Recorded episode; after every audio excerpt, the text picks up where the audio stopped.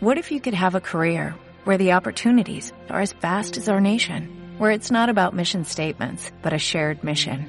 At U.S. Customs and Border Protection, we go beyond to protect more than borders, from ship to shore, air to ground, cities to local communities. CBP agents and officers are keeping people safe. Join U.S. Customs and Border Protection and go beyond for something far greater than yourself. Learn more at cbp.gov/careers.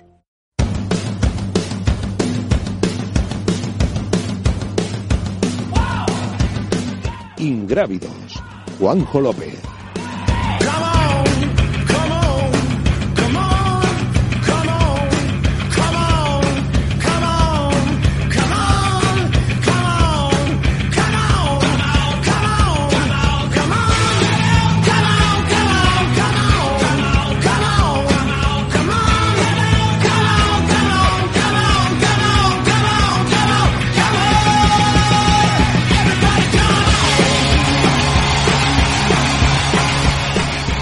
Hola, ¿qué tal? Muy buenas. Viernes Ingrávidos, tu programa de trail running, montaña y aventura, tu programa en Radio Marca. Muchas gracias por estar ahí. Eh, ahora estaríamos hablando en circunstancias normales de uno de los últimos programas de, la temporada, pero vamos a seguir con vosotros al menos durante todo el mes de julio con programación. Eh, a raíz de todo lo que hemos eh, vivido con el coronavirus, intentando entretener y dar información relacionada con el mundo de la aventura y el deporte que nos apasiona. Eh, vamos a ir eh, enseguida a conocer el, vamos a conocer el, la persona o el, la carrera que se escondía detrás del trail kit de la pasada semana de Dani Sanabria, porque ya sabéis que durante los próximos tres programas, cuatro con el de la semana anterior, vamos a sortear el último Polar, eh, el último reloj Polar Outdoor, el Polar Grid X de la marca finlandesa, entre los que acertéis tres de los cuatro trail kit. Tres de los cuatro trail kit. Y tenéis que seguir eh, a Solo Runners, que es el, promotor de, de, este concurso, y a Ingrávidos Trail. Nos habéis preguntado a lo largo de la semana si tenéis que seguirle en todas las redes sociales. No, solo hace falta que lo hagáis en la red social en la que vais a contestar. Es decir, si yo contesto, soy usuario y seguidor de Twitter de Ingrávidos, eh, pues seguiré a Ingrávidos, Ingrávidos Trail, y a Solo Runners. Si soy en Facebook, en Facebook haré lo propio. Si lo contesto a través de Instagram, lo haré, eh, lo haré en Instagram. En YouTube no, porque en este caso Solo Runners no tiene canal, pero si no también se podría hacer. Así que ya sabéis, contestad, acertar tres de las cuatro de las tres de las cuatro semanas del Try Kit y entraréis en el sorteo que haremos en directo el programa quiero recordar que era el 17 de julio ¿eh? Eh, así que mm, Dani Dani Sanabre qué tal muy buenas Hola, ¿qué tal? Buenas tardes. Vamos a resolver eh, el resultado del primer Trail Kit valedero para este para ganar este Polar Grit X. Pues efectivamente la semana pasada buscábamos una carrera de ultramaratón por etapas, una de las míticas y también de las pioneras, y no era otra que el Maratón de Sables, que, bueno, una marca que, como decíamos entre las pistas, está ya también presente con la Half Maratón de Sables, tanto en Fuerteventura como en Perú, y creo que ha habido muchos acertantes, ¿eh? muchos seguidores que, han contestado bien. Eh, pues vamos a escuchar si te parece la primera pista de esta semana. Primera pista, buscamos a un corredor ya retirado de la alta competición.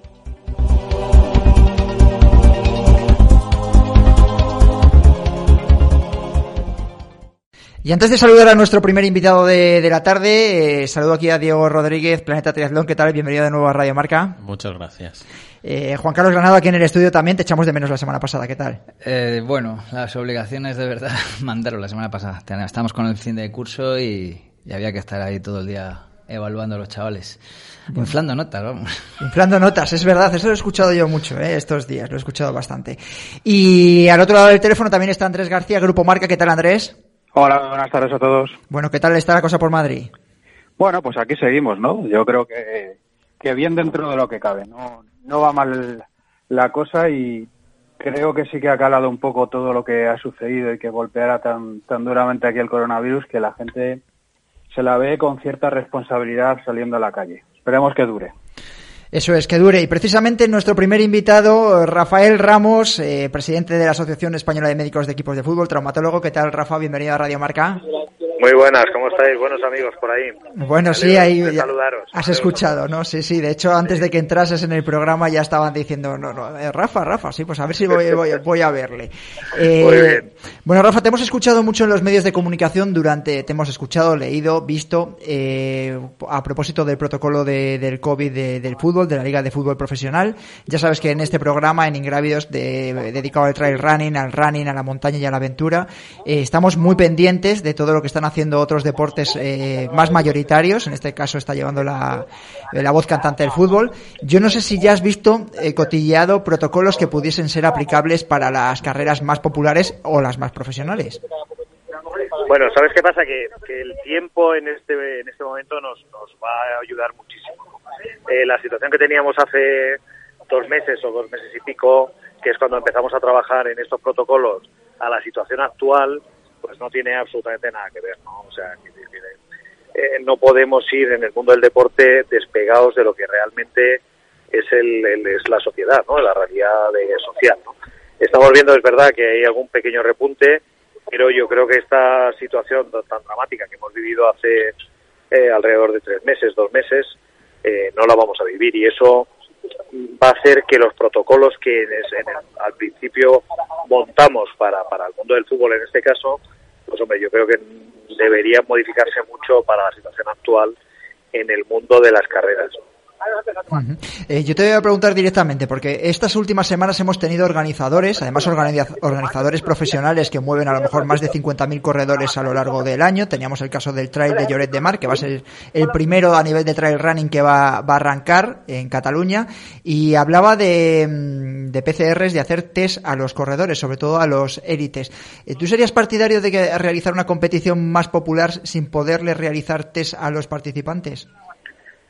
Hombre, en este momento todavía no tenemos una situación social suficientemente buena, ¿no? Pero, pero yo creo que se podría hacer perfectamente. Eh, o sea, dentro de muy poco tiempo se podría realizar alguna carrera sin necesidad de realizar test a todos. eh, Andrés García, pregunta para Rafael. Bueno, Rafa, yo un poco no sé si tú nos puedes valorar eh, la situación que hablaba un poco Juanjo, ¿no? se ha puesto en marcha en el fútbol.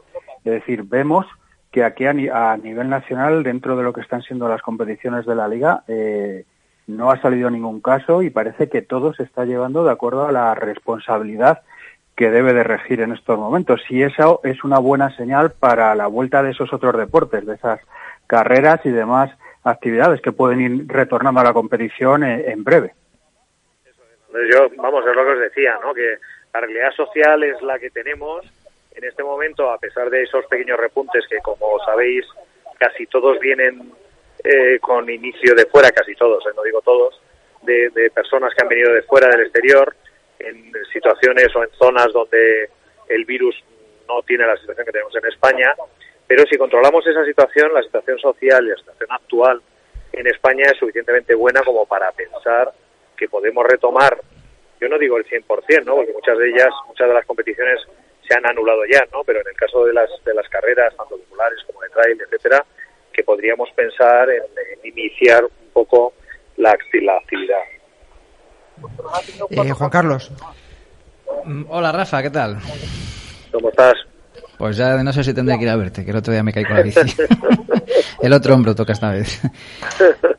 Oye, mira, eh, yo por el escenario que estamos manejando de la federación, y las organizaciones que están relacionadas con el trail eh, están un poco todavía escépticos a partir de septiembre y octubre, no, no porque no se vayan a celebrar las pruebas, sino porque contemplan dos opciones, o celebrarlas de una manera comedida, con pocos corredores y tipo casi invitados, cuando son sobre todo campeonatos o tal, o hacerla como tenían pensado inicialmente, es decir, con todos los invitados que pueden llegar a 2.000, 3.000. En algún caso, como Transvulcania, es una carrera que contempla casi 7.000 corredores en, repartidos en varias carreras.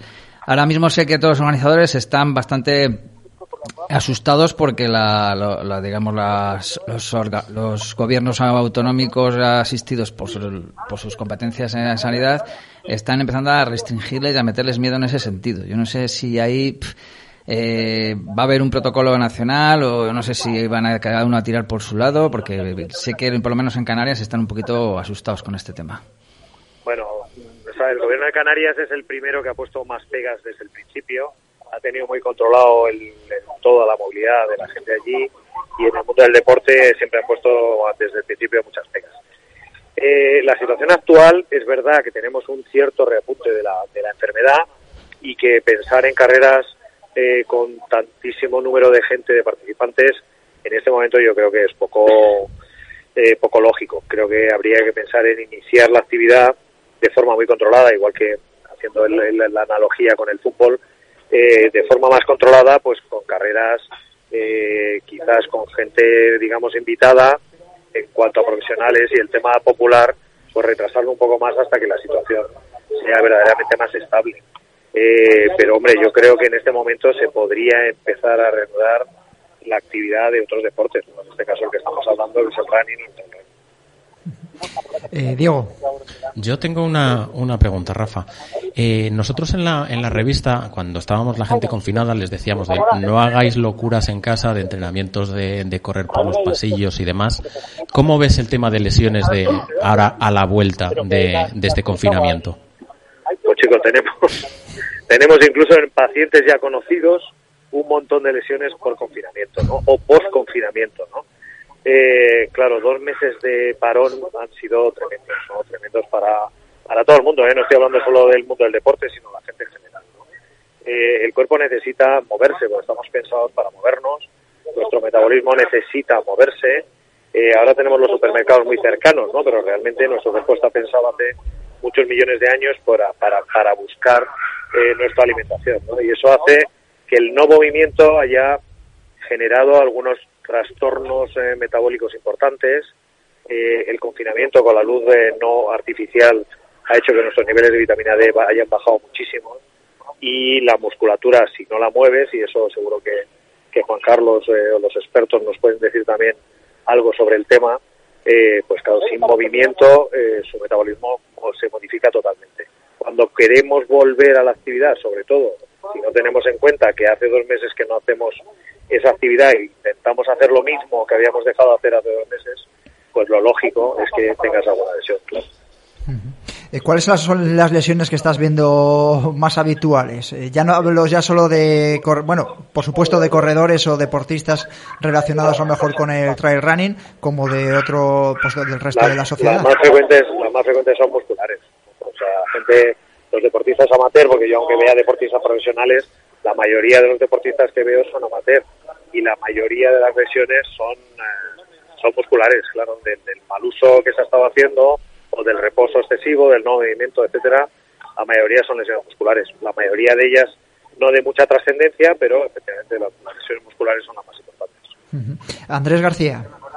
Eh, incidiendo un poco en esto, Rafa, ¿te has encontrado ya algún caso de, de deportista que haya pasado el coronavirus y que le haya quedado algún efecto ahora cuando ha vuelto a empezar a, a, salir a, correr, a entrenarse?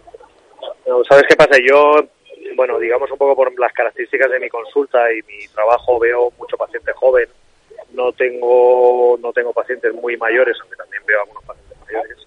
Y en los pacientes jóvenes, eh, la mayoría de los que han pasado, que han sido positivos y han pasado en la infección, eh, no han tenido o han tenido muy pocos síntomas o incluso la gente que ha tenido síntomas han sido durante un tiempo muy corto, ¿no? A lo mejor una semana, etcétera. Pero mira, acabo de ver a, un chico que además es profesor de educación física, que, que es profesional y que, y que ha tenido el, la infección y la recuperación ha sido completa. O sea, no, no estamos notando ninguna secuela, por lo menos en gente joven. Eh, Diego, nosotros justo publicábamos ayer un, un artículo al respecto del cómo volver a entrenar eh, después de haber tenido el coronavirus y se hablaba de que como mínimo dos semanas. Y, y yo por, sí que conozco gente. Bueno, lo de las dos semanas porque es el, casi la cuarentena que tienes que seguir una vez de haberlo pasado. Bueno, a lo mejor lo pueden practicar en casa o cosas así. Bueno, se hablaban de dos semanas, pero yo conozco triatletas finishers de Kona del, del año pasado que lo han pasado y se lo han pasado por el foro directamente. O sea, las ganas de entrenar les han hecho saltarse todos los protocolos. Bueno, eso ya lo conoce también Rafa y Juan Carlos. Pero eso sí, pero eso no está bien. ¿eh? sí, sí, sí, me eh, imagino. no está bien. Que sea el riesgo de lesión, de que sea lesión, y Juan Carlos seguro que me apoya en eso. El riesgo de lesión después de una, de una infección de este tipo y hablando específicamente del mundo del deporte, donde la afectación muscular, ¿sabes?, es muchísimo mayor que una gripe fuerte, ¿no?, que todos habréis tenido y habréis visto cómo estáis de hecho polvo. Entonces, empezar a entrenar eh, en ese tipo de, competición o, ese tipo de deportistas con un nivel de exigencia importante, eh, yo dices dos semanas, pero yo incluso eh, no, no digo esperar, eh, sino ir haciendo cosas pero de forma muy progresiva. Pues ya te digo que el riesgo de lesión es muy alto. Por desgracia, a la semana ya estaban haciendo cosas. O sea, y ellos, mismos, y ellos mismos reconociendo que tenían la sensación de que les había pasado un camión por encima. Eso, eso me refiero, eso me refiero, pero esa sensación es una sensación real. Es una sensación de que el músculo te está contando, yo siempre pongo este ejemplo, ¿no? Te está mandando WhatsApp diciéndote que la situación no está bien, por tanto tienes que hacerle caso, ¿no? Un deportista, aunque sea amateur, pero que le gusta que le gusta entrenar a esos niveles y hacer ese tipo de competición, pues hombre, yo siempre les digo lo mismo, escucha un poco a tu cuerpo, porque es el que realmente, no tus ganas, sino tu cuerpo el que tiene que mandar un poco, ¿no? Yo creo que, que bueno, que uno puede tener alguna lesión importante que le condicione a lo mejor todo el año, ¿sabes? Eso, no sé, yo, yo desde luego soy más precavido. Eh, Juan Carlos, que te veo a, sentir Sí, sí, la verdad es que estoy totalmente de acuerdo con lo que dice Rafa. En cierto modo, no conozco a deportistas que hayan pasado la infección. Entiendo que si has tenido pues una pérdida de peso, una, una deshidratación total a nivel de todas las células musculares, eh, siendo una gripe bastante más seria y más, más longeva, pues los periodos de recuperación tienen que respetarse con mucho, mucho más cuidado que, en el caso de haber pasado una simple eh, eh, virus de la gripe. Lo bueno que tiene el triatlón en este caso es que tiene deportes de bajo impacto y bueno, en un momento dado puedes empezar a hacer algo de bicicleta porque la piscina hasta hace nada, como quien dice, nos han dejado. Y bueno, hacer bici de abajo a baja intensidad, pues bueno, te puede permitir poco a poco acoger otra vez la intensidad o el ritmo que te requiere la especialidad siempre sin pasarse. Lo que pasa, claro, ya sabemos cómo somos los, bueno, los que, los que éramos atletas o deportistas, que enseguida te vienes arriba y fuerzas bastante antes de la cuenta. Al final no queda más remedio que aprender a base de errores y seguro que alguno de ellos esta experiencia la ha servido para aprender para ocasiones futuras. Eh, Rafa, te voy a preguntar una última antes de despedirte, relacionada, porque yo me imagino que después de las horas que habéis echado con el protocolo del coronavirus, el contacto que habéis tenido entre médicos a nivel internacional, eh, que yo sé que estás en contacto con el resto del gremio después de lo que de las imágenes que se han vivido en las UCIs, en los hospitales colapsados y demás. Yo no sé cómo valoras, eh, yo no sé si te lo han preguntado, el que aparezca a lo mejor una serie de futbolistas, no voy a dar nombres del Sevilla, alguno del Barcelona, en determinadas fiestas eh, o tenistas. ahora mismo como hemos visto en el caso de, de Djokovic, eh, y parece como que no ha sucedido absolutamente nada. Después del trabajo que vosotros lleváis y lo que te he dicho, del sufrimiento que habéis llevado como sector sanitario eh, durante estos meses previos. No, y no solo eso, ¿no? sino también un poco el drama que ha originado la infección en muchas familias, ¿no? Por las situaciones que se han dado y por la cantidad de muertos que ha habido, ¿no? A mí me parece una falta, una falta de responsabilidad social sobre todo, no ya no solo personal, me parece una falta de responsabilidad social, no no no por, por la responsabilidad o por por el este por, la gente que ha tenido que estar ahí en primera línea, que al final es nuestro trabajo, pero pero sí un poco por la imagen que tú das, ¿no? Tú representas no solo el hacer un deporte bien, sino representas una institución y representas una una situación de ejemplo social y, bueno, pues me parece que en ese sentido, eh, bueno, pues han fallado, han fallado estrepitosamente. Rafael Ramos, eh, doctor traumatólogo, muchas gracias por haber estado en Ingrávidos, en Radio Marca, y que te seguimos muy de cerca, que te, como te hemos estado escuchando, viendo y leyéndote, pues a seguir aprendiendo contigo, ¿vale? Bueno, muchísimas gracias a todos, me alegro de hablar con vosotros y encantado de, participar. Un saludo. muy fuerte para todos. Gracias. Hasta Rafa. Hasta luego, adiós. Y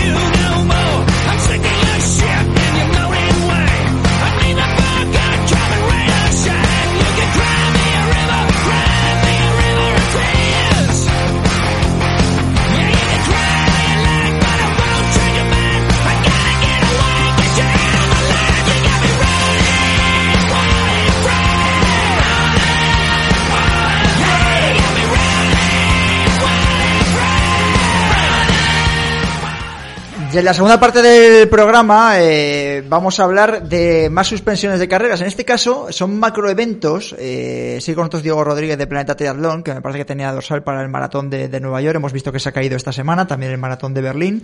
Eh, podríamos eh, comparar este tipo de maratones, por supuesto no por lo que mueven ni económicamente ni a nivel de corredores, eh, pero sí con las grandes carreras del trail running, por lo menos las que marcan algo de tendencia, ¿no? Como puede ser la suspensión del Ultra Trail de Mont Blanc, que hablamos hace unas semanas, o del Tour de Jens eh, la pasada semana, también que estuvimos hablando, y de manera un poquito más pequeña, por supuesto, y salvando las distancias. Pero a nosotros nos interesaba hablar de ellas eh, para ver cómo son las políticas de cancelación eh, de todo este tipo de pruebas, lo que le supone al corredor, lo que le supone a las empresas que lo gestionan y lo que le supone a los organizadores a nivel internacional. Y para ello queremos hablar con José Luis Santiago Romo, que era uno de los corredores y además me parece que tiene también la peculiaridad de que tiene una agencia de viajes que también gestiona este tipo de viajes deportivos. José Luis, ¿qué tal? Muy buenas, bienvenido a Radio Marca. Hola, buenas tardes, ¿qué tal? Bueno, me parece que no me he equivocado en nada, ¿no? No, no, has, eh, sido todo correcto. Bueno. Eh, lo que pasa que nosotros, desde nuestra agencia, sobre todo lo que organizamos son viajes de esquí y viajes de familiares, pero pero sí nos ha tocado de lleno con el viaje, todo lo que son los viajes de esquí de Semana Santa, hemos tenido que hacer todo tipo de evoluciones. Bueno, eh, me imagino que como corredor, yo no sé si era la crónica de una muerte anunciada el que sabías que no se iba a poder correr en Nueva York o aún tenías esa esperanza en la cabecita, en el corazón de que ibas a poder estar corriendo por ahí, por, eh, por Nueva York. Pues mira, te cuento, eh, yo en principio soy triatleta, o sea que yo ya venía de estar apuntado en otras pruebas de triatlón, lo que pasa que este año con mi chica queríamos hacer el 50 aniversario de Nueva York. Eh, como ya vimos que todas las pruebas de triatlón que estábamos apuntados, eh, Vitoria y varios Ironman que estábamos apuntados ya estaban cancelando, eh, nos extrañaba mucho que Nueva York no hubiese todavía dicho nada, pero vamos, que era casi muy probable que lo cancelara. Entonces, bueno, pues, pues no nos ha pillado mucho de sorpresa. ¿Ha habido alguna, eh, Diego, eh, a ti que te ha pasado también que tú cambiaste el dorsal fue en abril, ¿no? Yo, yo en abril viendo el percal dije, oye, mira, si nos dan la opción porque había que pagar en la segunda parte del viaje. Yo lo contraté a través de Sport Travel. Había que pagar la segunda opción, la, segunda parte, perdón, y dije, oye, vamos a hablar con ellos porque esto hay visos de que no va a salir adelante, o sea, estando como están las cosas, y a nosotros nos han cambiado a 2021. La verdad es que reconozco que, desde la agencia nosotros nos han puesto muchísimas facilidades. Vamos a ver, porque eh, voy a declararme el mayor ignorante del mundo de este tipo de viajes internacionales deportivos. Me interesa mucho como usuario. y Estoy convencido de que muchos eh, oyentes están exactamente igual que yo, que a lo mejor estamos más supeditados a unas carreras más pequeñas. El funcionamiento, es decir, yo eh, os comento a los dos, José Luis y, Diego. quiero ir a Nueva York el año que viene debe ser una carrera muy complicada de ir, ¿no? Estamos hablando del Ultratal de Mont Blanc nuestro, de, de Trail Running. José Luis, corrígeme si me equivoco, pero creo que hay 200.000 solicitudes para 40.000 dorsales. Eh, eso es. Eh, mira, yo te voy a poner un ejemplo fácil para que se puede trasladar al, maratón de Nueva York o a muchos otros eventos. Eh, porque yo me está tocando como usuario deportista que contrata con Sport Travel también viaje, pero también he sufrido eh, toda la parte de organizador de viajes, no en este caso de maratones de, o de actividad, pero sí de viajes de esquí. Entonces, lo que estás comentando, eh, la peculiaridad que tiene Nueva York es que había ya no solamente el dineral que vale ir a Nueva York, porque cualquier carrera en España pagas el dorsal y ya está. Aquí en Nueva York eh, lo que tienes que pagar es un pack completo, o sea, tienes que el dorsal va asociado a un hotel o, o a unos vuelos. Entonces, claro, todo es mucho más complicado que no solamente apuntarte a una carrera. Y aunque tuvieras ese dinero, eh, tienes que tener contactos o ser de los primeros en apuntarte, porque este año para la Maratón de Nueva York, que era 50 aniversario, era tremendo la cantidad de gente que quería ir. Bueno, voy a acotarlo más la pregunta. Eh, la semana pasada hemos tenido la, polémica eh, aquí en el programa relacionada con el Tour de Jens, ¿no? que se hacía solo devolvía, devolvía el 50% y no hacía público eh, pues un poco un listado de, transparencia, ¿no? en dónde iba ese dinero. Estamos hablando de una organización profesional mucho más pequeño que lo que puede ser el Maratón de Nueva York ¿Qué os devuelve o qué nos devuelve el maratón de cuando tú contratas un viaje de estos? ¿Qué es lo que se le puede reembolsar al corredor? ¿A qué gastos tiene que hacer frente el corredor? Es decir, ¿qué le ha eh, supuesto a, José Luis Romo o a Diego Rodríguez el no poder acudir al maratón de Nueva York? Si es que os ha supuesto algo. A mí no me ha supuesto nada. Pero esto viene porque cuando en abril mandan el segundo mail del, oye, hay que hacer frente al segundo pago, que yo creo que eran 1.000 euros, viene a costar unos 2.100, 2.200 euros en función del, del hotel que escojas, pero por ahí, más el dorsal, que el dorsal, si mal no me equivoco, eran 495 dólares o, o cosas así. La broma sale por 2.500 euros por persona. A nosotros cuando nos mandan el mail en abril nos dicen, oye, Maratón de Nueva York no ha dicho nada sobre suspensión, con lo cual nosotros tenemos que seguir los, los cánones marcados, tenéis que abonar mil euros. En caso de no abonarlos, eh, tenéis derecho a, la devolución del 25%, cosas así. Era del, era del palo del o pierdo 600 euros o pago. Entonces les escribimos y dijimos, oye, que es que esto no se va a celebrar. A ver, yo no tengo ningún problema en pagar, pero es que no se va a celebrar. Y entonces es cuando nos dijeron, oye, nosotros tampoco lo vemos, pero tenemos que mandar los correos electrónicos por política de empresa, pero no os preocupéis, os lo cambiamos a 2021. Y así fue. Pero era del palo de se perdía, se perdía dinero, sí, bastante. ¿Y si yo no quiero correr en 2021, José Luis? A ver, eh, te pongo el ejemplo de... A mí me ha pasado lo mismo que a Diego, ¿eh? Con Sport Travel nos han dado opciones de, de, para el año que viene, opciones de cambiar la otra carrera o tal, pero te pongo las opciones de los viajes de esquí. Nosotros este año todo lo que es la, la política de Semana Santa la hemos tenido que cancelar. La gente había pagado el 100% de su viaje de esquí. ¿Qué hemos hecho o qué hemos intentado hacer? porque claro, eh, al final aquí todo el mundo tiene la razón, tiene el mundo, eh, la persona que se ha apuntado al viaje de esquí o a la maratón de Nueva York o, y la empresa que lo ha organizado la maratón de Nueva York o el viaje de esquí. Quiero decir, nosotros hemos tenido una serie de gastos durante todo el año para poder organizar el viaje de esquí, como entiendo que Sport Travel a la hora de, de organizar eh, hoteles y vuelos y cosas de estas. Entonces, hay una parte que yo la veo a lo mejor también al tener una agencia de viajes. El tema es que ha estado una, dos, cinco, ocho personas trabajando durante siete, ocho meses, porque claro, la maratón de Nueva York, en este caso que es en noviembre, no, no se organiza en la última semana, sino que ya ha habido un trabajo previo que ha costado un dinero de, de, de personal y de tal. Entonces, claro, que está muy feo el cobrar unos gastos ahora cuando se ha cancelado la prueba, pues hombre, lo que dices tú, al final tiene que haber un poco una transparencia, intentar explicar a la gente de que unos gastos mínimos tendría que ser coherentes, puesto que nadie tiene la culpa de que se haya cancelado el evento, pero que esto sí que tiene un, un perjuicio para la empresa que lo organiza, ¿no? Entonces aquí es que es un poco complicado la, la, lectura, ya como empresa lo que tú creas conveniente que tengas que hacer. Eh, antes de que preguntes, Diego, eh, saludo a Dani Sanabria. Dani, ¿qué tal? Muy buenas. Hola, ¿qué tal, Juanjo? Buenas tardes. Bueno, que además normalmente te eriges también en defensor mucho del corredor eh, popular. Yo no sé si tienes alguna pregunta tanto a José Luis, que encarna además esa doble figura, ¿no? La de corredor y sí, también sí, la de organizador de eventos, aunque no esté en relación, o viajes de eventos me quiero referir.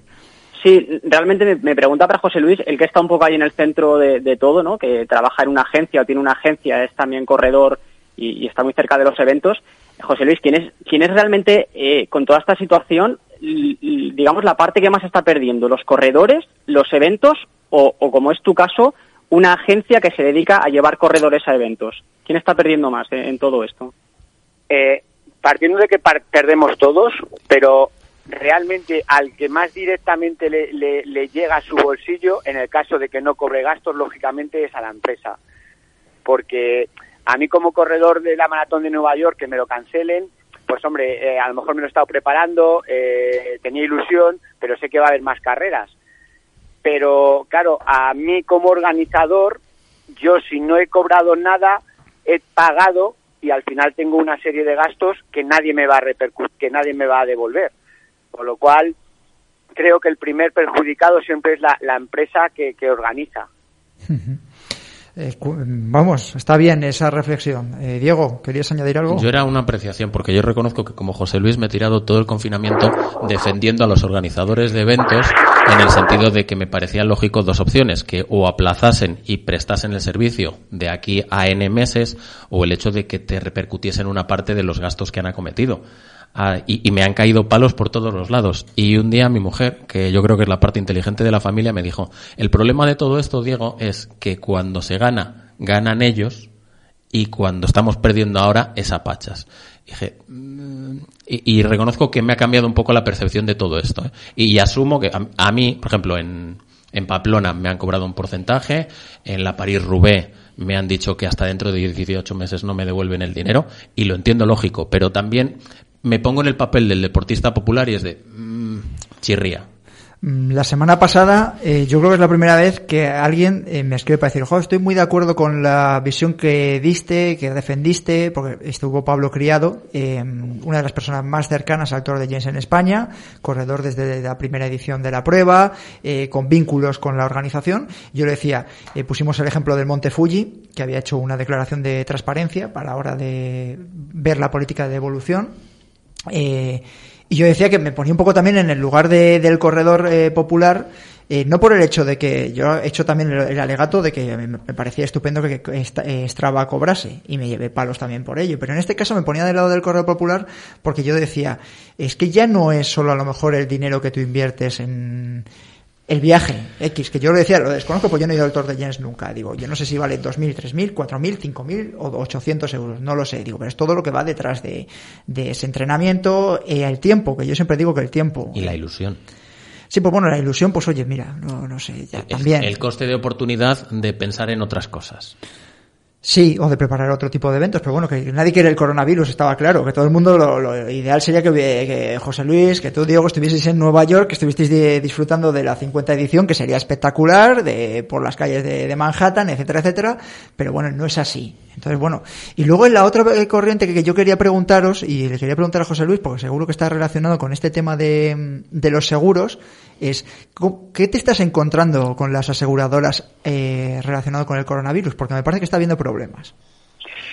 Primero que ninguna aseguradora eh, tiene tenía previsto, es que claro, todo esto que estamos hablando era impensable hace seis meses o ocho meses. Quiere decir que no se estaba preparado.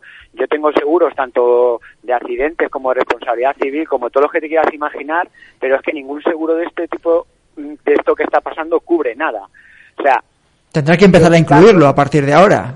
Sí, ahora, Pandemia mundial. Desde luego, desde luego en, mi, en mi empresa, cara al año que viene a los viajes de aventura o de esquí o de cualquier tipo, va a haber una cláusula en pequeñito que ponga eh, que en una causa de, de, de fuerza de mayor como es esta, eh, eh, no hay ningún seguro que lo cubra, porque no va a haber seguros que van a cubrir ese tipo y si lo quieren hacer va a ser carísimo y al final va a tener que subir los costes de todo, con lo cual no va a ser rentable, pero sí que intentar hacer ver a, a, las personas que para que se haga un evento hay, una, hay un trabajo brutal. Y en nuestro caso hemos tenido la suerte que eh, en mi agencia los, los hoteles no nos han cobrado porque es que te puedo dar eh, te puedo enseñar eh, mm, eh, cosas que ha pasado ahora mismo con todo esto, de que hay realmente hoteles que sí que están cobrando.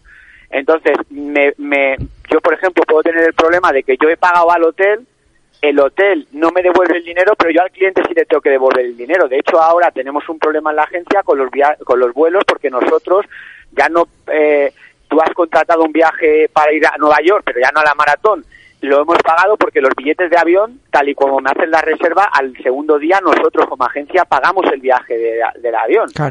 Entonces ya no tenemos ese dinero. Entonces si se cancela todo esto, hasta que la compañía no nos devuelve el dinero, nosotros no podemos devolver el dinero. O si lo devolvemos será del dinero que tengamos en nuestra caja. Pero imagínate que tenemos que devolver, me lo invento, eh, mil billetes de avión. Evidentemente no creo que ninguna empresa o pocas tengan la capacidad de poder, de poder devolver mil billetes de aviones sin que te devuelva la compañía aérea, ¿no? Sí, sin liquidez además.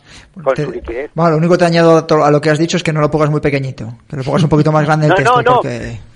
Sobre todo, nos hemos llevado sorpresas con gente, porque nosotros llevamos haciendo viajes de esquí hace 20 años y los que han puesto un poquillo más de problema al final ha sido gente que son clientes porque yo entiendo que la primera persona que venga a nuestra agencia que no nos conozca de nada puede entender que esto lo estamos haciendo como para intentar todavía hacer negocio de, de esta de esta, de, este, de, esta pandemia.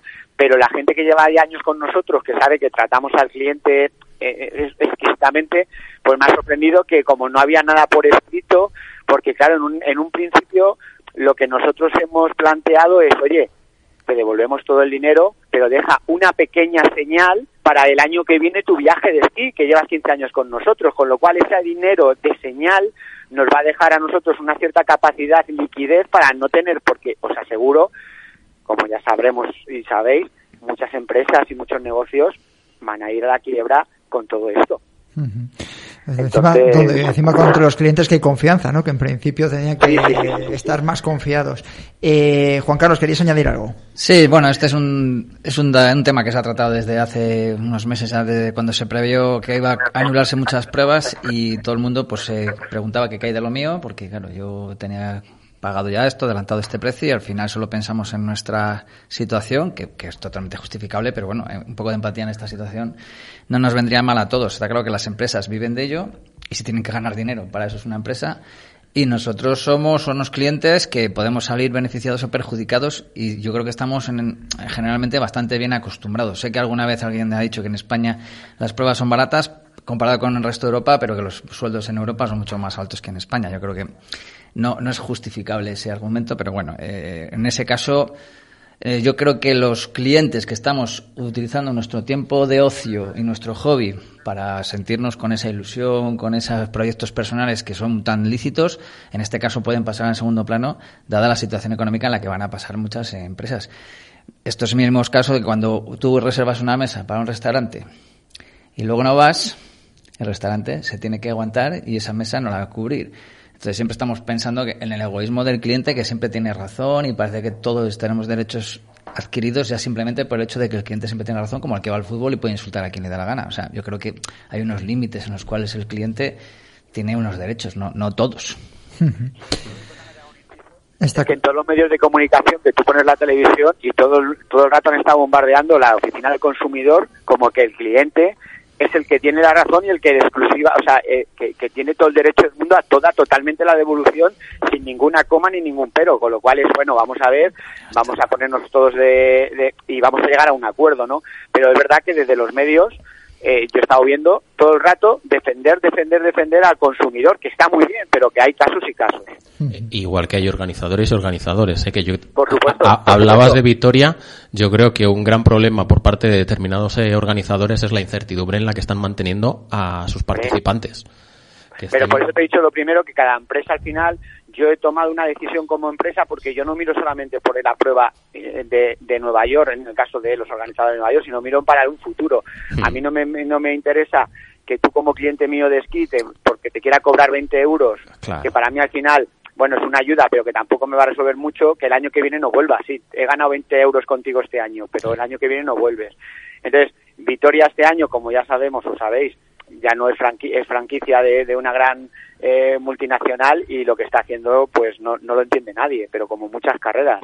En cambio hay otros que están diciendo lo, lo que me parece coherente es, oye, yo he hecho mi trabajo, venga, no te cobro, pero yo te guardo la plaza para el año que viene porque así, ¿y qué pasa si el año que viene no voy? Pues hombre, si el año que viene no voy, pues te doy facilidad de que vaya otra persona o si ya el año que viene no vas, pues pues tendré que cobrar una, un, un mínimo de gastos, ¿no? O, claro, esa Exactamente. Bueno, yo de todas maneras, y para terminar, porque nos quedamos sin tiempo, eh, yo creo que todo se soluciona eh, con una declaración o con un documento de transparencia. Yo, desde luego, como organizador, eh, viéndolo desde fuera y como profesional de la comunicación, una declaración de transparencia en donde se invierte la, en donde se invierte el dinero, teniendo en cuenta que hay organizaciones más privadas y otras más públicas, en las que, hay, como hablábamos otro día con, con, Pablo Criado, hay cuatro o cinco amigos que se montan, sobre todo llevándolo al trail running, cuatro o cinco o seis amigos que se eh, juntan para organizar la carrera de su pueblo con un ayuntamiento detrás y que a lo mejor sacan algo de mil, dos mil, tres mil euros, que es para el club de montaña, que es lo que se ha vivido en este sector durante muchos años, hasta ahora que ha eclosionado algo, y luego organizaciones profesionales que además ya te proporcionan eh, una serie de servicios para un corredor eh, pues que prácticamente va a disfrutar también de sus vacaciones, ¿no? Que es en lo que nos insistía eh, Pablo Criado o lo que a lo mejor tú, José Luis, vas a Nueva York y dices, oye, aprovecho, me llevo a mi pareja, estamos siete, ocho, diez días en Manhattan, en Nueva York, nos acercamos a Washington o Diego o lo que sea y ya lo, se ve de otra manera. No vas a competir allí, a hacer, bueno, por supuesto tú tendrás tus retos personales, pero no vas de una manera pues eso, vas un día y te vuelves, no como un viaje de vacaciones, como un viaje deportivo. Entonces, yo creo que todo ese tipo de cosas con un documento acreditativo en el que tú digas, X, eh, me he gastado esto, esto, no tiene tampoco por qué ser súper detallado, pero decir, yo creo que eso al, al corredor medio, al que tiene dos dedos de coherente y que conoce cómo está montado esto, le vale. Lo que no puede ser, yo he leído comentarios en, por supuesto en Facebook de todo el mundo en muchos de ellos, y a Diego está aquí, que ya sabe que le ha caído también algún palo y hizo un vídeo en su canal de Planeta Triatlón, que por supuesto recomendamos que os paséis a visitar, o a Juan Carlos también. Eh, hay comentarios de, de, redes sociales pues, que tú puedes tener más en cuenta o menos en cuenta, críticas que puedes tener más en cuenta y menos en cuenta. A mí que venga un corredor de Nisu a criticar eh, que no le devuelvo el 50% cuando resulta que posiblemente el mes que venga que viene voy a cerrar mi negocio, pues mira, señor, eh, demasiado que te han dejado de escribir. Otra cosa es que haya comentarios eh, que yo creo que entran entre cada uno que los asumas y digas, ah, pues mira, esto es constructivo, puedo hacerlo de esta manera, que es lo que nosotros le echábamos en cara al Tour de la semana pasada saque usted un documento y diga, el Tour de tiene un presupuesto de 250.000 euros. Hemos invertido este año, tenemos trabajando ocho personas a tiempo parcial durante todo el año. Hemos hecho una inversión en merchandising de X pasta. Eh, acciones publicitarias en Asia y en Oceanía, donde no tenemos a lo mejor casi corredores, X dinero. Es decir, llevamos ya gastado casi un 60% del presupuesto. Como comprenderéis, si habéis eh, eh, invertido, habéis pagado este dinero, parte de este nos lo podemos devolver porque estamos haciendo al final un evento para vuestro ocio. Y yo creo que eso es comprensivo para todo el mundo. Es que esa solución, Juanjo, perdona, eh, yo estaba buscando alguna carrera que haya optado por esa vía y no la he encontrado. Poner los números encima de la mesa. Montefuji decía, comentaron el otro día, que yo no, ah. no lo he comprobado. Sí, sí.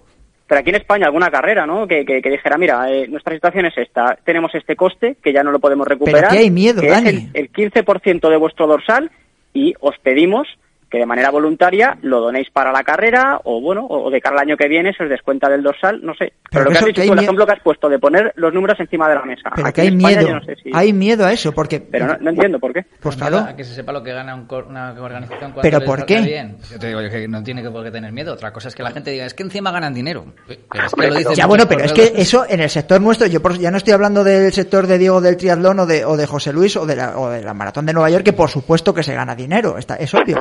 Pero es que la carrera voy a poner un ejemplo eh, de, Pablo, en este caso, de, de Trail Costa Quebrada, ¿qué problema hay que Costa Quebrada gane 10.000 euros? porque la carrera de al lado del otro lado del país, y estoy hablando de Cantabria, eh, pues porque me toca de menos cerca aquí de casa, pero ¿qué problema hay que, el, que él gane 10.000 euros o que esa organización gane 10.000 euros metiendo una serie de corredores y la del otro lado del parque o de la montaña esté ganando 500 o 600 euros porque ha decidido hacerlo gratuito, tener los dos más baratos? Oye, esa es tu decisión.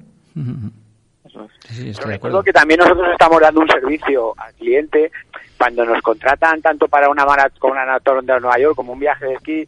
Lo que tú estás haciendo es depositando tu confianza en una agencia para que tú no tengas que estar moviendo nada. O sea, porque tú también te lo puedes hacer por libre. Quiero decir, mis clientes de esquí pueden reservar una estación de esquí, pueden coger un forfait, quieren coger una comida, pero al final lo que hacen es, oye, házmelo tú todo, me desquito y yo llego el día que tú me digas y me voy el día que tú me digas. Pues con la maratón de Nueva York pasa esto.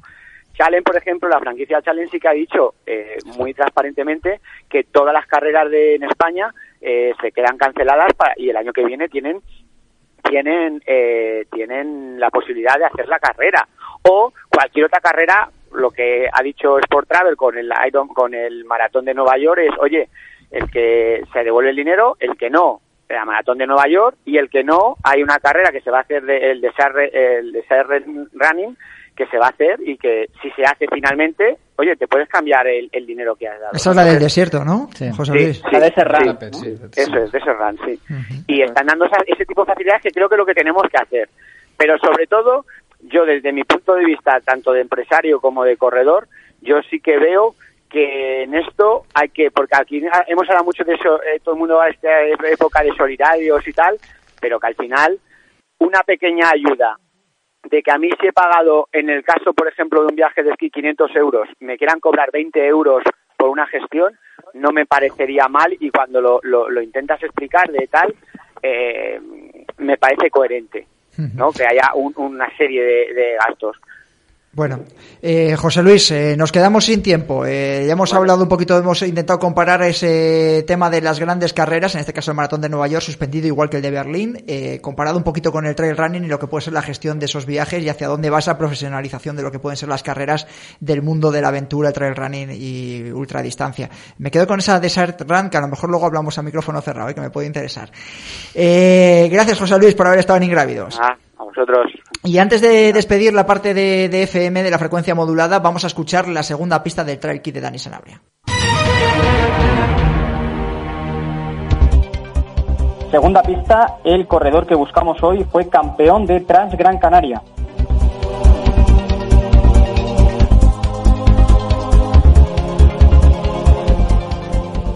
Y ahora sí, a todos los que nos escucháis en la FM, gracias por haber estado un viernes más a las siete y media de la tarde aquí en Ingrávidos, en Radio Marca, en la radio de la M Rojas. Ya sabéis que nos podéis escuchar en el 101.5 de la FM todos los viernes a las siete y media de la tarde y también en, eh, a través del podcast en iTunes, en Evox, en Spotify y también en YouTube. Buen fin de semana.